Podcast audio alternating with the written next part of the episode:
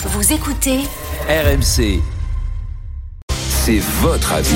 C'est une semaine déterminante pour le gouvernement. Jeudi soir, on saura si la réforme des retraites sera, sera adoptée ou non. L'exécutif n'a pas assez de députés pour voter le texte seul et ses alliés sont divisés. En l'absence de majorité, le gouvernement doit-il passer par le 49-3 L'exécutif jure qu'il fait tout tout, tout pour ne pas utiliser le 49.3, mais il y a toujours une petite astérix en disant oui, mais enfin bon, si on est vraiment obligé, on le fera. Les syndicats dénoncent un vice démocratique. Écoutez, c'était hier, Laurent Berger de la CFDT.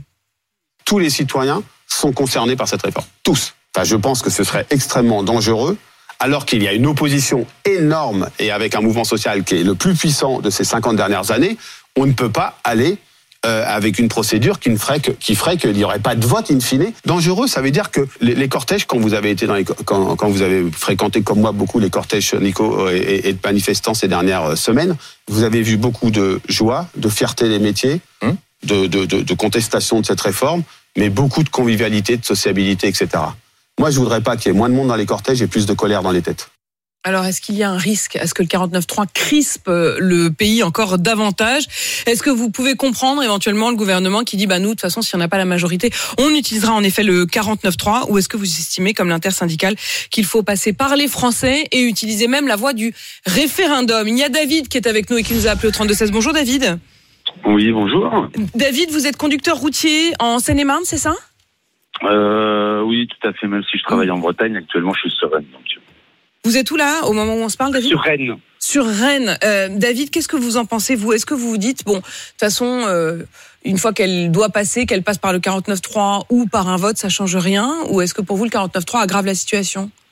Bah non, le 49-3, pour moi, personnellement, enfin, il n'y a pas que moi, je pense. Hein, le 49-3 risque d'aggraver euh, la situation parce que, comme disaient les différents représentants syndicaux euh, mm. de M. Martinez, M. Laurent Berger, c'est un dos d'honneur fait euh, au sein des organisations syndicales, un dos d'honneur fait aux citoyens. Le gouvernement entend mais n'écoute pas. Enfin, de toute façon, je ne sais même pas s'il entend, euh, s'il a ouvert la fenêtre pour entendre qu'il y avait du bruit dans la rue. Mm. Mais euh, vous y étiez dans la rue, vous, David? Oui, oui, oui, j'ai été manifesté le 7, euh, j'ai été manifesté début février sur Paris, j'ai été ouais. manifesté mardi dernier sur Rennes. Mmh. Euh, et, non, les et, gens, vous euh, et vous continueriez s'il le faut, euh, avec une question aussi David qui est si le 49.3 est, est utilisé, est-ce que vous vous dites ben tiens moi je continuerai du coup à manifester même si la loi est officiellement euh, adoptée? Ou est-ce bah, que vous arrêterez on n'est pas d'accord, on n'est pas mmh. du tout à notre écoute. Et euh, ce que le gouvernement, je ne sais pas si le gouvernement a conscience, a conscience que au-delà de la réforme des retraites, euh, si 49.3 passe, ça va mettre les gens déjà en colère, les syndicats. Et il ne faut pas qu'ils oublient qu'il y a aussi toute une colère sociale qui est en train de monter du fait de l'inflation, du peu de pouvoir d'achat qu'on a, de la paupérisation, de la tiers-mondisation de la société française. Mmh. Et ça, faut pas le, faut pas le nier. Euh, Donc cette, cette colère, cette colère, elle exprime. De course, les gens ne s'en sortent plus. Donc ouais. tout ça va s'agglomérer. Et là, il y a une, il y a une bombe sociale. Je ne sais pas si le gouvernement en a conscience ou si, comme d'habitude, il ferme les yeux, il bouche les oreilles et ils comptent nous envoyer des CRS et de la lacrymo qu'ils ont l'habitude de faire. Mais au bout vous êtes prêt David, vous faites partie, vous faites partie de ceux qui ont manifesté. On le voit bien hein, depuis le début des, de la mobilisation, les manifestations, elles sont, je reprends le terme de Laurent Berger, raisonnables, c'est-à-dire oui, euh, avec une attitude bon enfant. Oui, euh, Est-ce que fait, ça, ça pourrait changer vous vous, vous, vous, vous reconnaissez oui. dans les propos de Laurent Berger quand il dit attention, euh, tout le monde prend sur lui, mais la colère, elle couve et elle pourrait sortir. Oui, tout à fait. Là, on est en mode euh, manifestation manifestive. On manifeste, on fait voir qu'on est là, qu'il y a du monde, mais les choses se passent bien. De manière très, dans une ambiance très Berger, sympathique. Il faudrait pas, comme disait Laurent Berger, il faudrait pas qu'il y ait moins de monde dans les rues, mais beaucoup plus de colère dans les têtes. Mmh. Parce que je sais pas si vous vous souvenez, il y a quelques années, on remonte 4-5 ans en arrière, vous savez, ces gens là qui mettaient des gilets jaunes, qui oui. allaient sur les Champs-Élysées, pourquoi ils sont sortis? Ouais, ouais. Parce qu'ils n'en pouvaient plus financièrement, parce qu'ils en avaient marre. Et là, tout ça, c'est en train de gronder. Et cette colère-là, elle couve toujours. Ça couve, ça couve, David, ça restez avec nous. Vous restez avec nous. Vous, vous êtes donc euh, en Bretagne. On va remonter un peu vers la Normandie. On va au Havre retrouver Arnaud. Bonjour ah. Arnaud. Bonjour. Bonjour, Arnaud. Bonjour Apolline. Ah, Arnaud, vous vous êtes euh, au Havre. D'abord, euh, si, si, je peux me permettre, je crois que vous voyez les conséquences physiques et olfactives de la grève, ah oui, puisque hein, chez vous, que... chez vous, les, les éboueurs sont en grève. Hein ah oui, alors euh, moi j'ai 62 ans, j'ai oui. eu la chance de pouvoir partir en retraite l'année dernière. Bon. Oui. Vous faisiez quoi? Vous faisiez quoi, Arnaud? Euh, J'étais dans la logistique automobile. D'accord. Bon. Vous êtes donc parti à 61 ans, j'en déduis. Voilà. Bon. Ok.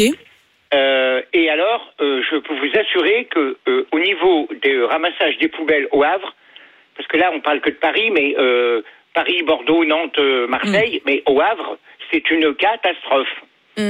Euh, les éboueurs ne sont pas passés depuis une semaine. Ouais. C'est-à-dire que les poubelles s'entassent, s'entassent, s'entassent. Les gens laissent tout sur les trottoirs, euh, sans parler des encombrants. Et euh, euh, les éboueurs sont en grève. Moi, je suis solidaire avec eux parce qu'ils Ouais. ont bien raison de, de manifester parce qu'ils ont, ils ont un boulot de chien. Et ces, ces gens-là passent tous les matins à 6 heures du matin pour vider les poubelles et ils sont en grève.